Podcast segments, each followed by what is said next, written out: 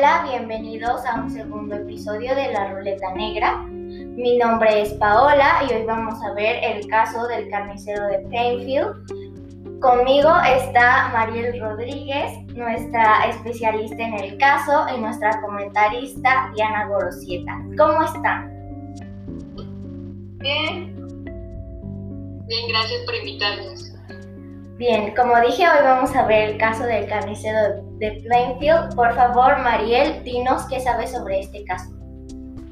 Bueno, Ed Gein, también conocido como el carnicero de Plainfield, fue uno de los criminales más peligrosos y más buscados de los 1900.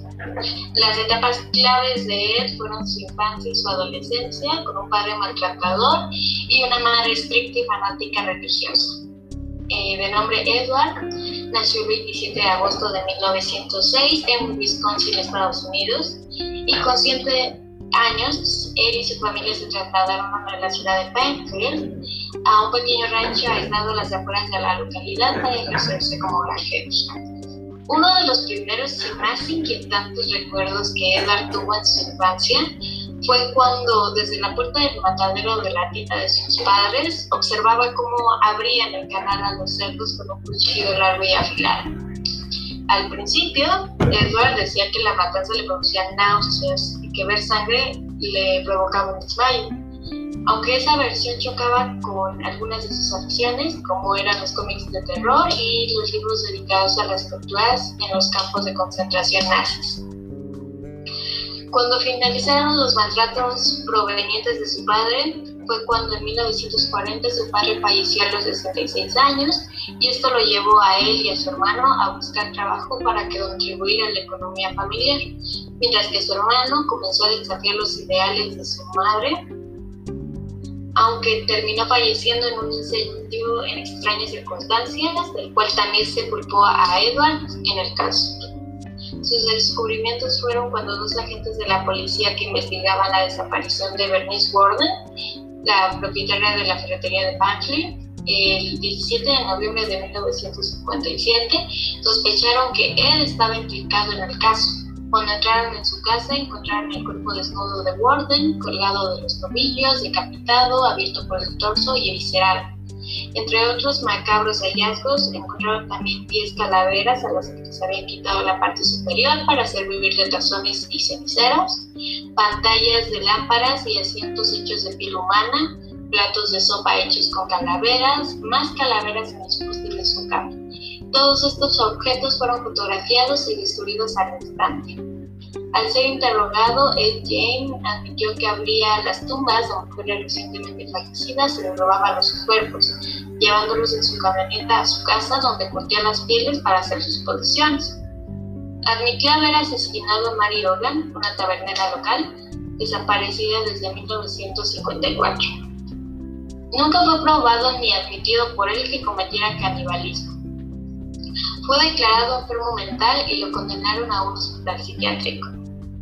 Se cree que su madre, Augusta, se esforzaba en impedir cualquier influencia ajena a la suya sobre sus dos hijos. Incluso Edward dijo que solo podía ver la realidad cuando iba a la escuela, ya que su madre la mantenía a él y a su hermano alejados de todo. Fue en parte lo que causó su trastorno mental.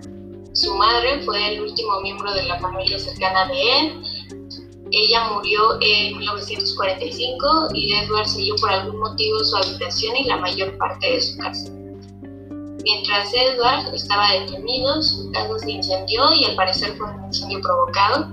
Su camioneta fue subastada y su comprador se la llevaba de tour por todas las ciudades y cobrando para que se pudiera ver el interior, el cual decoró con sangre falsa es que en sus macabros crímenes inspiraron también varias obras clave de la literatura, la música y el cine, como el personaje de Norman Bates en la novela de Robert Bloch, Psicosis, más tarde en la película de Hitchcock de 1960.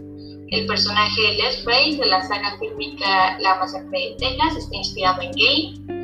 Hasta 2017, la serie Bates Motel toma por base parte de la vida de Ed Gein, ampliando su historia de ficción eh, con la novela de Norman Bates de Psicosis. Finalmente, falleció en el verano de 1984 en el hospital psiquiátrico donde había sido internado. Muy interesante como macabro este caso. Ahora quiero, estoy ansiosa por saber la opinión de nuestra comentarista Diana debido a que es un, caso que se puede ver desde muchos puntos de vista. Así que cuéntame, Diana, ¿cuál es el tuyo?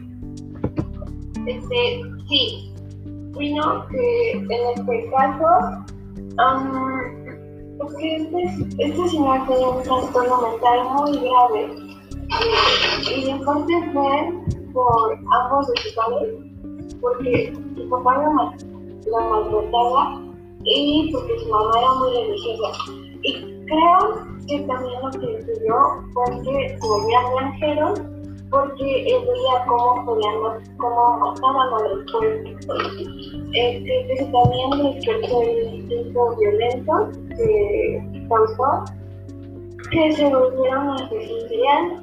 Um, creo que la policía pudo haber hecho más por Berenice y pudo haber pedido su muerte, pero no lo hicieron. Así como el de las taberneras, creo que encerrarlo fue estuvo bien y um, me da me da asco pensar en las actividades que podía realizar con tantos huesos. Eh, Sí, totalmente de acuerdo, es un caso muy macabro, pero me da alegría que podamos expresarlo en este espacio porque creo que es algo de los que tenemos que estar informados y sin duda esto es solo parte de la verdad, no es la verdad absoluta, es solo una opinión y también hay mucho más que descubrir. Bueno, esto ha sido todo por el episodio de hoy. Muchas gracias por oírnos y nos vemos en el siguiente episodio.